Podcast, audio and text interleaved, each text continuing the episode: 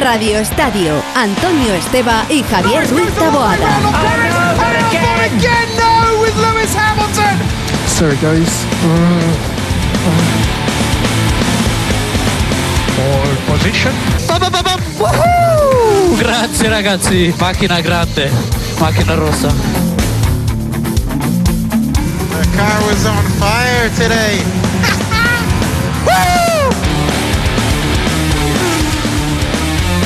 Nice job, mate. Good luck.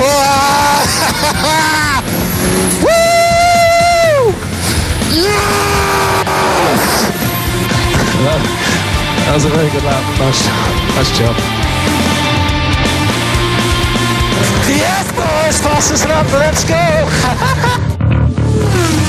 Es la emoción de la Fórmula 1 desde dentro, con las voces de los protagonistas, de los pilotos, de los técnicos, de la gente que está en boxes. Eh, David Alonso, muy buenas. Hola, muy buenas. Qué bonita sintonía, ¿eh? Joder, bien, Estrenamos sintonía, te dan Sí. ganas de ponerte el casco, aunque sea para ir a comprar el pan solo. o para ir el de la bici. en un monopatín eléctrico, da igual. sí, ¿eh? sí, es impresionante. Con la ayuda y la colaboración del ingeniero Juanma Frasquez, esta va a ser nuestra sintonía de Fórmula 1 para este año. Ya no damos más la lata como todo el invierno con la cuenta atrás. Ya estamos en capilla, ya estamos calentando motores. La Fórmula 1 comienza el próximo domingo, Gran Premio de Bahrein a las 5 de la tarde en el circuito de Shakir. El primero de una larga temporada de 23 carreras con alicientes para los aficionados españoles porque tenemos a Carlos Sainz en Ferrari y a Fernando Alonso en Alpine. La expectación es grande, la emoción también y como escuchamos nosotros hemos querido afrontar esta temporada con nueva sintonía. Y para calibrar un poco cuál es el sentir de los aficionados, yo creo que un buen termómetro es las apuestas, porque ahí la gente se juega su dinero, entonces de cara a la primera carrera y de cara a la general del Mundial, ¿por quién apuesta la gente, Rafa Fernández? Hola a todos, eh, pues eh, yo creo que la principal apuesta es fácil eh, y es a Lewis Hamilton como ganador tanto del Mundial como de la primera carrera en Bahrein. Eh, bueno, eh, dos, dos euros se paga la, carre- la carrera de Bahrein, la victoria de Hamilton que está seguido eh, por O sea, Max a pe- a pesar de las dudas, se apuesta por Hamilton Sí, para la primera sí. victoria. Ya lo ha dicho Verstappen, eh, David, Antonio, que el año pasado hicieron lo mismo en Mercedes, ¿no? Se taparon en la pretemporada y cuando llegó la hora de la verdad dieron sopas con ondas a todo el mundo, con lo cual no se fía absolutamente nadie, nadie de ellos. Se Bueno, juega el despiste, vamos a seguir ampliando ahora eso, eh, pero justo termina el partido en segunda división, Paco. No era el favorito para las apuestas, pero ha ganado la Ponferradina y menos al descanso, porque al descanso ganaba la Almería 0-1 con ese golazo de Samu Costa, pero en la segunda mitad le ha dado la vuelta al marcador la Ponfe. Yuri y Moy Delgado le dan tres puntos de oro a la Ponferradina para soñar con la promoción de ascenso a la primera división del fútbol español. Pues sí, Paco, porque empata a 46 puntos con el Rayo. Es verdad que todavía no ha jugado el Rayito en esta jornada. Lo hará contra el Alcorcón a las ocho y media hoy mismo. Y el Almería da un pasito atrás porque se queda con 56. El español ganó y no aprovecha el pinchazo del Mallorca que el empate le deja al líder todavía con 61. ¿Cuánto añaden? Bueno, ¿cuánto añaden en el Coliseum? Ocho minutos. Ahí lo tienes. Estamos en el 90. Alberto, dígame usted hasta cuándo vamos. Hasta el 98, Pereiro. Tiempo de sobra para... Getafe 1, Elche 1. Eso es, tiempo de sobra para que cambie el partido y tiempo de sobra mm. para seguir con la Fórmula 1. Y como os decía, mm. eh, en cuanto al Mundial, Luis Hamilton ahí sí que es el claro, clarísimo favorito para las apuestas, 1.50 por delante de Verstappen 3.40, de Botas que ya estaría en 15 euros por euro apostado.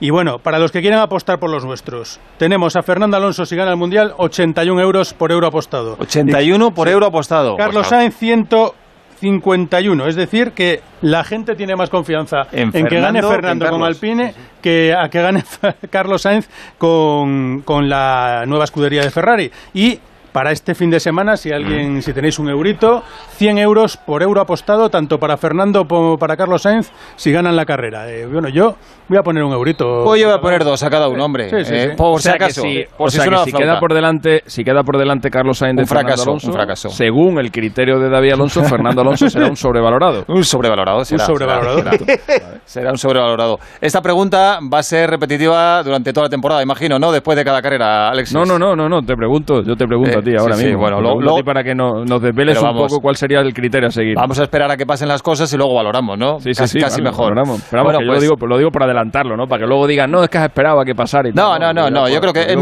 mejor, es ¿no? mejor vivir al día. Carrera a carrera, como el cholo de la Fórmula 1. Vale, vale, vale. Bueno, mira, el que tiene asombrados a todos, Antonio, es eh, este cuarentón asturiano que vuelve a la Fórmula 1. Bien, bien, la verdad es que contento, contento de volver al paddock, a, la Fórmula 1 en general y ahora pues bueno, listos para la acción, eh, el volver a hacer una vuelta de formación, la salida, la emoción de las primeras curvas, todo el entramado estratégico que hay en una carrera, el cuidado de los neumáticos, no sé, todas estas variantes que tiene la Fórmula 1 que la hacen muy especial y ojalá que sea un buen año para, para todos y que se, se vean buenas carreras, ¿no? Con un calendario muy ambicioso, 23 carreras, ojalá se puedan hacer todas y, y también con público, ¿no? Dentro de, de unos meses, ojalá. Y llegue lo que llegue en estas primeras carreras, las voy a disfrutar y las, y las voy a, a exprimir cada vuelta, ¿no? El- tanto las sensaciones dentro del coche como fuera del coche. Llego con una, una puesta en escena muy relajada y con, con ganas de, de disfrutar cada momento y bueno, pues creo que nos falta trabajo, creo que nos falta un pelín de, de entender algunas cosas en el coche aún, intentar encontrar las prestaciones que sí que vemos en la fábrica y quizás en la pista todavía tenemos que desbloquearlas, pero bueno, poco a poco. Muy relajado y con ganas de disfrutar, Fernando Alonso en declaraciones a Dazón en lo que fue la presentación de su programación de motor. Jacobo Vega, especialista de Fórmula 1, muy buenas. Hola, ¿qué tal? Dos preguntas muy rápidas. ¿Hasta qué punto están preocupados en Mercedes por las dudas que han mostrado en los test y por el empuje de Red Bull? Lo comentaba la Rafa, ¿no? Parece un poco el calco de, lo que pasó el año pasado, si os acordáis a principio de cuando llegábamos al Gran Premio de, de Austria, ¿no? Cuando ya se reanudó la temporada, pues Christian Horner, los pilotos de Red Bull, Helmut Marko decían, este año sí que podemos con ellos y llegó el momento de la verdad y, y Mercedes estaba ahí otra vez delante, ¿no? Yo creo que este año está un poco peor, ¿no? Yo creo que sí que Red Bull están más cerca, pero cuánto de cerca y si realmente va a estar Verstappen y Checo Pérez luchando por la pole en Bahrein, yo creo que es pronto para saberlo, ¿no? Hasta el viernes no lo vamos a saber, pero yo creo que este año sí que eh, Red Bull está más cerca que el año pasado de Mercedes y sí que se pueden llevar un susto. Y la segunda, primera carrera Bahrein el domingo, segunda Italia el 18 de abril, tercera Portugal el 2 de mayo. De momento vamos a coger las tres primeras carreras. ¿Cuál es el objetivo real de Carlos y Fernando para esos tres primeros grandes premios? Bueno, vamos a, a pensar en que las cuatro, primera las cuatro primeras plazas están bloqueadas ¿no? por los dos Mercedes y los dos Red Bull. Yo creo que Ferrari eh, se va a disputar ese, en estas primeras carreras ese tercer puesto con McLaren, que han sido los que hemos visto más fuertes ¿no? de este grupo que está tan compacto después de, Red Bull y Mercedes. Y Alpine están un poquito, un pasito atrás, ¿no? Seguramente en, en ritmo de, de una vuelta, en ritmo de clasificación, un pasito por detrás, pero luego en carrera pueden estar bastante parejos los tres equipos, tanto McLaren como Ferrari como Alpine, ¿no? Porque Ferrari seguramente tiene un poco más de degradación en los neumáticos, pero tiene un motor que les han dejado desbloquear de nuevo ahora, que les va a permitir, eh, digamos, un poco de alivio, ¿no? Y McLaren seguramente es el, paquete más eh, completo de los tres, pero van a estar muy cerquita en, ritmo de carrera, ¿no? Con lo cual, el sábado yo entiendo que vamos a ver a Alpine un pasito por detrás tanto de McLaren como de Ferrari, pero ojito a Fernando, que ya sabemos que su fuerte es la carrera y luego el coche que trata muy bien en los neumáticos. Yo siento no estar de acuerdo totalmente con Jacobo. Eh, Ferrari va a estar luchando por el podium desde el principio y. Carlos estará luchando por el está bien. ¿Sabes- sabes- desde el escucha, principio. ¿sabes, sabes lo que decía Peter Pan, ¿no? Nunca dejes de soñar. Pues Eso es. Nunca hay que dejar. Un abrazo, Jacobo. Hasta luego. Un abrazo. Bueno, pues luego volvemos con las motos, pero te recuerdo horarios, Antonio, próximo domingo, bueno, próximo jueves en este caso, eh, empieza ya eh, el Gran Premio de Bahrein, los coches comenzarán a rodar el viernes a las doce y media de la mañana, hora española, en la primera sesión de libres, el sábado a las 4 clasificación y el domingo a las 5 la carrera. Bueno, pues además con cambios ¿eh? sustanciales en esta temporada en la Fórmula 1, con Acaban mucha de llamar a. Peter Pan. Acaban de llamar a Peter Pan a Rafita. o, o te han o- o- o Campanilla. ¿Cómo te han llamado, Rafita? ¿Peter Pan o Campanilla? A mí no, a mí, a mí no, yo no me he dado por aludido. tiene un poco de Peter sí, Pan, ¿eh? Rafa, sí, Yo creo sí. que era bastante. porque cuando, bastante cuando esté Carlos ¿eh? Sainz subido al en el podium, van a tener que pedir perdón absolutamente todos. Mientras no le llamen Hook, todo va bien. Lo que no está Rafa Fernández es sobrevalorado, Sí, eso señor. seguro. Luego volvemos para hablar de las motos también, ¿eh? Hecho. Venga. Alberto Pereiro.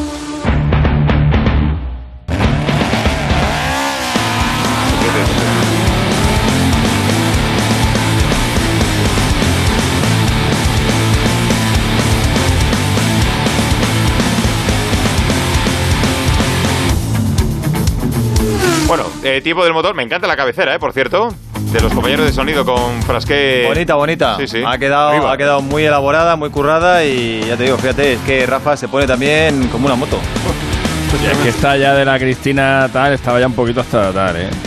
Ya, sí, claro, había, Ah, que, había, con- había que renovarse. Ah, Estaba, estaba un poco sobrevalorada la otra ya. Yo se lo quería Alexis. decir a Rafita, digo, Rafita, yo creo que ya lo de. Estaba sobrevalorada. Mira, papá, que me voy de, de- vete ya. Me- yo ya le iba a decir. una de que Rosalía todavía, Papá, que te, que te vaya. Vamos a poner una de Rosalía. Claro. No, hombre, por eso no. Prefiero la de papá. No pasó, no pasó el veto de, de la Morena, dijo que no. Hombre, gente sabia. Gente, siempre, rodeate de gente sabia siempre. Sí, sí, sí, siempre hay que hacerlo. Bueno, que antes hemos hablado de Fórmula 1, ahora tenemos que hablar de motos. Le va a ganar, fíjate, Peleta, le va a ganar la partida de quién empieza primero a Chase Carey, el americano de la Fórmula 1, por una hora.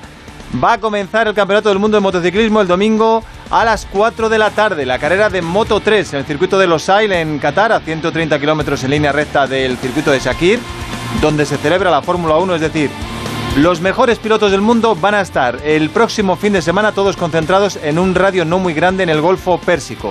Y vamos a tener aperitivo, primer plato, segundo y postre, a ver si no nos empachamos. A las 4, como digo, la carrera de Moto 3, a las 5 la Fórmula 1, a las 5 y 20 Moto 2 y a las 7 Moto GP con la gran pregunta.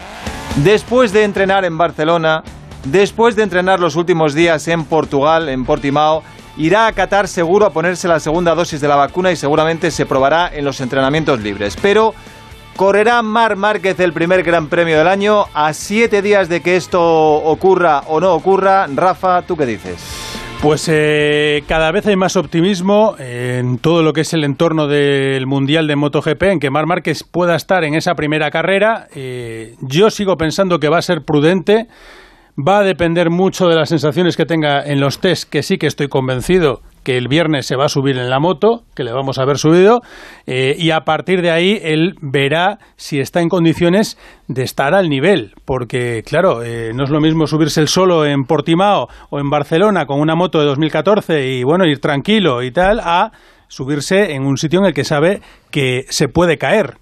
Eh, ¿Está preparado para las caídas? Esa es la gran duda. Eh, Márquez ya lo dejó muy claro. En el momento en el que los médicos me den el ok, que parece que ya se lo han dado, eh, mm, pues es que ya me puedo caer. Y ahí está la clave de todo. Yo, si tuviera que hacer una apuesta ahora mismo, diría que esta carrera no la va a hacer, que va a hacer la segunda de Qatar, que sí va a hacer los test, y que el 18 de abril en Portimao, que es donde estuvo en el día de ayer, eh, ahí va a empezar ya a luchar por estar en el top 10, incluso eh, me atrevería a decir que es capaz de luchar por el podium. Como se suba la moto, Márquez, en los entrenamientos libres, yo creo que no se baja ya ni para ir a dormir. Duerme con ella en la cama. Por si acaso. Chechu Lázaro, muy buenas. ¿Qué tal? Buenas tardes. ¿Qué intuyes tú y qué piensa la gente del Mundial? Eh, pues mira, eh, decías que era justo exactamente una semana para que empiecen las carreras, pero yo creo que el foco ahora mismo está puesto en el entrenamiento libre del viernes a la 1 y probar. 40, que es cuando, coincido con Rafa, veremos a Márquez por primera vez encima de la onda, porque yo sí que creo que va a ir allí, eh, tiene que ponerse, como decíamos, la segunda dosis, pero se va a subir a la moto después de haber completado dos test, como decíais, con una moto muy, muy parecida a la MotoGP, una moto de calle, pero es prácticamente un prototipo en la que ha rodado muchas horas en Montmeló y en, y en Portimao. Eh, Lo que necesita es ahora eh, tener las sensaciones sobre su propia moto y la única forma de probarse sobre una MotoGP es en un Gran Premio. Así que en los entrenamientos libres se va a subir a la onda y es verdad que a partir de ella sí que son la- surge la incógnita. Yo siempre sabéis que he sido muy escéptico con la vuelta de Márquez, pero la verdad es que cada vez me estoy posicionando más del lado de que Márquez va a hacer los entrenamientos y va a correr la carrera. Otra cosa, claro está, es que eh, dicen algunas voces que a lo mejor Márquez esta primera carrera la debería correr un poco de modo conservador. Algunas voces todo- no, Chechu. De- decía el gran Agostini el otro día, el piloto con más títulos, que Marc debería correr esta carrera, pero que tiene que prometer llegar el último, porque tiene que ser un entrenamiento para él. Va a ser, a va a ser difícil convencer a Marquez de eso, ¿no? El ahora le llama, ahora le llamas el, gr- el gran Agostini, le llamas, porque, porque es el que más títulos tiene, pero ¿cuánto, pero ¿cuánto hace que ya como Agostini no gana un título? Hombre, joder, tiene casi 80 años el hombre, claro, ha dejado Pues de correr hace mucho tiempo. entonces, según tu criterio, sobrevalorado.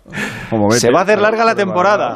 Sí, sí. Pronostico que se va a hacer muy larga la temporada. Según tu criterio, sobrevalorado. Como llevan 40 años sin ganar ningún título, pues Sí, sí. Y no te ha preguntado lo que pesas y lo que mides todavía. No, no, bueno, eh, cuando lo diga dirá que esté hoy por encima, por debajo, sobrevalorado también. No, no, David está por Eh, línea. A, a- a partir de ahora hay que intentar entrar al trapo lo menos posible eh, en el caso de Alexis. Eh, bueno, remata Chechu, que tú crees que corre y que va a competir. Yo creo que corre, eh, no me parece descabellado que piense simplemente en dar vueltas y ver si es capaz de aguantar eh, toda una carrera encima de una MotoGP, lo que pasa que es lo que decía, dile a Márquez, un piloto No se de contiene. sangre caliente, un auténtico caníbal encima de la moto, que simplemente ruede.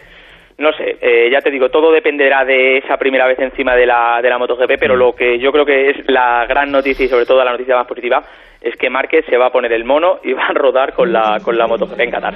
Bueno, ahora seguimos, ¿eh? Eh, hablando de motos, pero primero vamos a Mestalla, donde se producen dos cambios antes de empezar la segunda parte, Víctor. Sí, va a comenzar la segunda mitad. eh, como decía, bueno, arranca justo ahora mismo la segunda parte. Hay dos cambios en el Granada, Eduardo. Sí, se ha marchado eh, Fede Vico, ha entrado Montoro, el otro que se ha marchado ha sido Domingo Esquina y ha entrado Darwin Machís. Pues ya está en marcha el partido. Estos 12 segundos ya de la segunda mitad.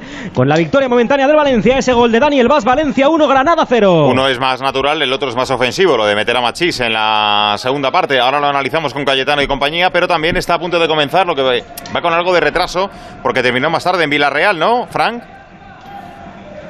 Enseguida vamos con Frank. Bueno, rematamos el motor que estábamos con... Que nos diga Víctor, ¿Víctor Sí, va a claro, Márquez ya, o no? ya que está ahí Víctor. Ah, bueno, es verdad. Yo, yo digo una cosa, el, decías que el jueves es eh, los, los entrenamientos, ¿no? El, viernes, el viernes. El viernes, el viernes. Bueno, pues el jueves a las 11 y cuarto de la mañana empieza ya un acto con los pilotos ahí ya haciéndose sus cositas con los monos y tal. Como lo vean los demás. ya- ya- Perdona, perdona, perdona. Cositas con los monos un poco guarro. Cositas con los monos. A ver, que se ponen el- mono, yo no sabía que le llamaban. No, sé- no sabía por qué le llamaban el círculo del motociclismo. O sea, el, circo, circo. Ahora ya- el circo. No sabía por qué le llamaban el circo de las motos. Ahora ya sé Bueno, la, parte, qué. la- la- la par- la parte del motor del radioestadio que sí que me ha entendido. Sí, sí, te entendido, sí. Bueno, que hay, hay un Sí, show sí, en el que sí, se lo ya los, lo- el, mono oficial de, con el que van a correr, se hacen la foto de. Bueno, si es temporada. oficial. Cuando vean los compañeros a Márquez ya con el mono puesto, el cagómetro se va a disparar. Eso sí. Claro. Sí, Inclui- ¿o no? Que hagan sus incluido- cositas en los monos, claro. Incluido Valentino, Todos, Víctor. todos, todos. Incluido, incluido Joan Mir, que es el, que es el actual campeón del mundo. No nos olvidemos. Bueno, Es que Mark impone mucho, nos, nos ha impone fastidiado. mucho, pero fíjate, eh, Antonio, cuando se habla, llevamos debatiendo muchos años sobre por qué Mar Márquez es tan bueno, qué tiene que le haga distinto a los demás, siempre se habla de, de su percepción del miedo y de dónde pone el límite del riesgo. Bueno, pues eh, sobre ello ha elaborado Dazón un magnífico documental, una docuserie, y esto es lo que dice Mar Márquez sobre ello. Para mí el, miedo es cuando el cuerpo se bloquea o cuando el cuerpo no te deja hacer algo. Eso es el miedo. El cuerpo se bloquea y no hay más. Me gusta el riesgo. No sé entrenar guardándome. Eh, voy a entrenar en motocross al límite total. Tengo que buscar ese, esa adrenalina, ese riesgo, pues si no, no, tiene sentido. Si yo no lo hago al límite, tengo un susto, no, eh, me aburre, desconecto, me desconcentro y entonces cuando me hago daño. Cuando te caes, lo que me han enseñado desde niño es, eh, te caes, estás bien, súbete a la moto, aunque sea para dar dos vueltas antes de irte a casa. Es la manera de, de superar el miedo y, y las, y las caídas. O sea, Fíjate. necesita la adrenalina Claro, pura. La mentalidad de Márquez es ir siempre al límite, incluidos los entrenamientos, porque si no va al límite se desconcentra y es entonces cuando llegan las caídas. Es impresionante Las la... frases parecen sacadas de la película Días de Trueno. Sí, sí, de sí, controlar lo incontrolable, ¿no? La, la velocidad. Así Eh, es. absolutamente imposible que Márquez corra para ser último. Es que es No, imposible. no, no, último no va a ser porque no, no sabe. Claro, él, Es imposible. eh, ah, escuchándole sobre todo uno se da cuenta de que Márquez va siempre a ganar y va siempre al límite. Y si se tiene que caer en la primera carrera si corre, pues se caerá. Pero seguro que va a ir al 100%. Pues, pues, pues vete lo mismo. Lo que pasa es que lo dijo en alemán y tú no te enteraste. Sí, sí, sí. Ve- Vettel, corre, Vettel sí corre para intentar no quedar último. Y este año lo vas a volver a ver. Eso Es una sutil forma de echarnos. Piloto muy sobrevalorado. vete, Nos dejamos algo... sobrevalorado. Nos dejamos, mira, una cosa, una cosa muy rápida. Eh, tenemos por ahí a Oscar Langa que nos va a dar una pincelada rapidísima. Hola, Oscar, muy buenas. ¿Qué tal? Buenas tardes. Porque en Moto 2 y Moto 3 tenemos también muchos españoles. Rápidamente, Ya con brevedad, en. ¿en quién debemos fijarnos? Pues fíjate, en Moto 2 yo creo que Xavi Vieja y Augusto Fernández son sin duda nuestros máximos favoritos. Creo que deben de estar en la lucha por el título sí o sí. Habrá que seguir muy de cerca a Jorge Navarro y Aaron Canet, ya que creo que pueden dar un gran paso adelante y también estar en la lucha por ello. Vamos a ver de lo que son capaces de hacer Héctor Garzó y Marco Ramírez. Y luego cuidadito también con Raúl Fernández y Albert Arenas que suben de Moto 3 y creo que también pueden hacerlo muy, pero que muy bien. Y luego la pequeña cilindra de Moto 3 Jaume Masia y Sergio García son pilotos que han cambiado de aires y creo que pueden hacerlo muy, pero que muy bien y deben de optar al título. Cuidadín también con Carlos Tate y Jeremy Alcoba, que deben dar un gran paso adelante. Y ojo a las nuevas joyas que suben del fin Cerresol, Izan Guevara, Adrián Fernández, Pedro Acosta y Xavier Artigas.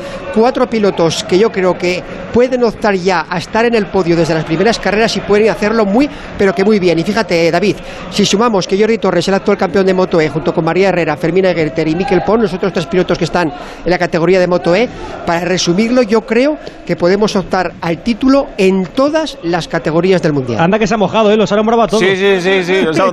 Sí, sí, sí. sí. Menuda Sí. porra. Siempre al límite Langa, es el marque es que de, no, no, de las es que motos. que yo creo De Teruel parece de gallego. Tenemos talento este año para estar arriba, eh, pero no solo ni uno ni dos pilotos, eh. Creerme que eh, yo lo que he visto en Fincerresol el año pasado no lo había visto hace muchos años.